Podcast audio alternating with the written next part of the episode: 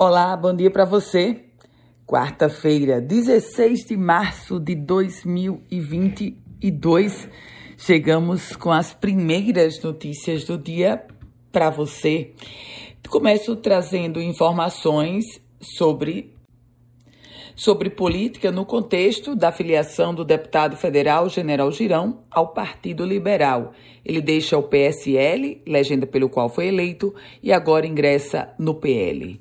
Por falar em política, o ex-governador Robson Faria está liberado, está elegível e vai disputar o processo eleitoral pelo Progressistas, buscando uma vaga de deputado federal.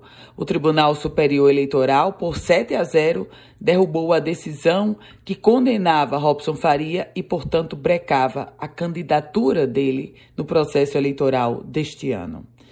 Licitação do transporte público adiada mais uma vez em Natal. A Secretaria de Mobilidade Urbana adiou o prazo de lançamento do edital devido aos recentes aumentos no valor do óleo diesel. De acordo com a STTU, esse edital precisou ser modificado por causa dos reajustes consecutivos do diesel e a equipe técnica da secretaria trabalha para fazer essas modificações.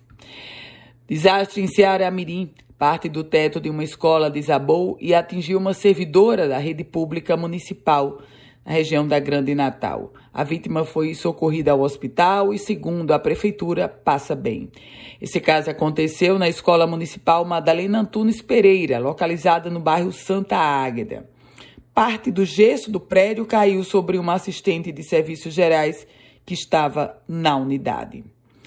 E lembra dos autotestes da Covid-19? Pois é, eles já começaram a ser comercializados em Natal, nas farmácias da capital potiguar. Os autotestes que foram aprovados pela Anvisa. O preço médio de um autoteste desse é 59 reais. E lembrando a você que já começou a valer o novo decreto da governadora Fátima Bezerra, que desobriga o uso da máscara em locais públicos. Lembre-se também que em Natal, tanto nos locais abertos quanto nos locais fechados, o uso da máscara ele está liberado. Polícia, um dos acusados de participar da morte do jovem Giovanni Gabriel de Souza Gomes, de 18 anos, conseguiu habeas corpus no Tribunal de Justiça do Rio Grande do Norte e vai aguardar o julgamento em liberdade. A defesa que acompanha a família de Gabriel vê a medida com apreensão e disse que agora espera o caso, análise do Ministério Público, recorrer desse habeas corpus. O habeas corpus foi concedido ao policial Paulinelli Sidney Campos. O caso de Gabriel Souza foi aquele desaparecimento do garoto no dia 5 de junho de 2020.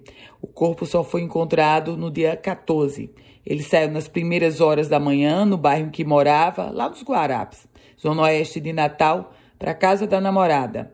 E aí, a suspeita ou a denúncia da família é que ele tenha sido vítima da própria polícia. Com as primeiras notícias do dia, Ana Ruth Dantas. Quer compartilhar esse boletim? Fique muito à vontade. Quer começar a receber diariamente esse boletim? Manda uma mensagem para o meu WhatsApp 987 16 8787. Um ótimo dia para você.